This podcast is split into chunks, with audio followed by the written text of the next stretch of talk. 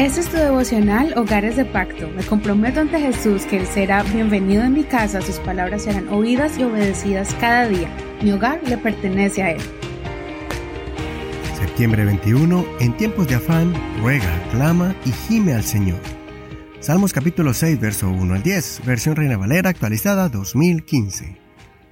Oh Señor, no me reprendas en tu furor, ni me castigues en tu ira Ten misericordia de mí, oh Señor, porque desfallezco.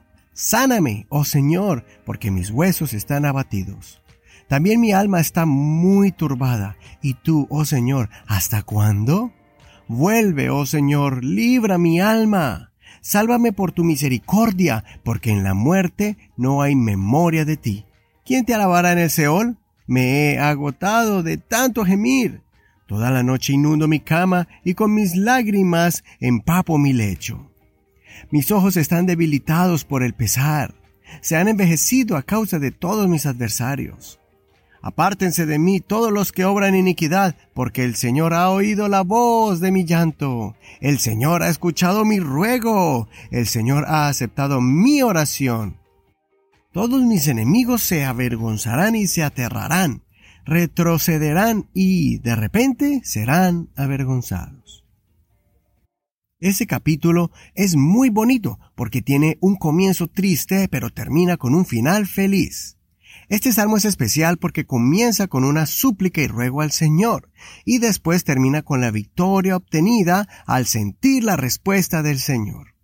Al comienzo, el salmista confiesa cómo se está sintiendo en el momento de la aflicción es triste la situación en que él se encuentra, y al parecer es tan difícil lo que está viviendo que expresa cómo sus fuerzas han decaído, su ánimo está por el suelo y su alma está perturbada por la situación. Esto es una parte importante. Cuando entramos a la presencia del Señor, debemos ser sinceros con Dios, declarándole todo lo que estamos experimentando en nuestro ser. Debemos ser vulnerables con el Señor, porque es el único que nos conoce y sabe lo que estamos viviendo. Además, el corazón de Dios se conmueve cuando ve a sus hijos siendo sinceros y transparentes.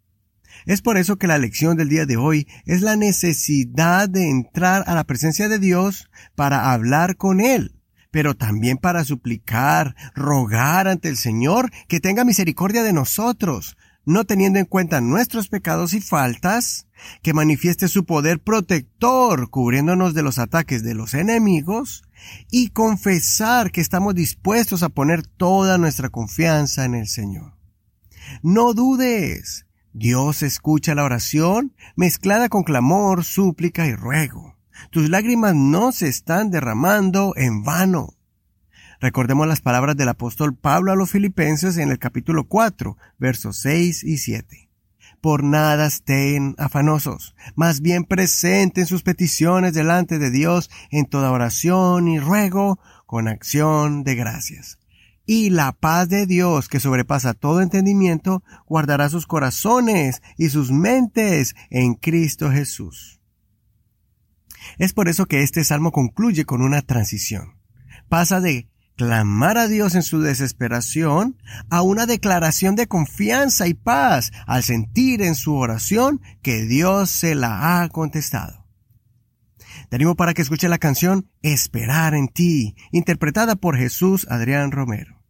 Considera, cuando oras, sientes al principio que el Señor no te escucha, pero después sientes el abrazo del Señor confirmando que te ha escuchado. Cuando oras, ¿Te desesperas rápidamente o te esfuerzas para esperar en el Señor? Soy tu amigo y hermano Eduardo Rodríguez. Que el Señor Jesús escuche tu súplica y ruego.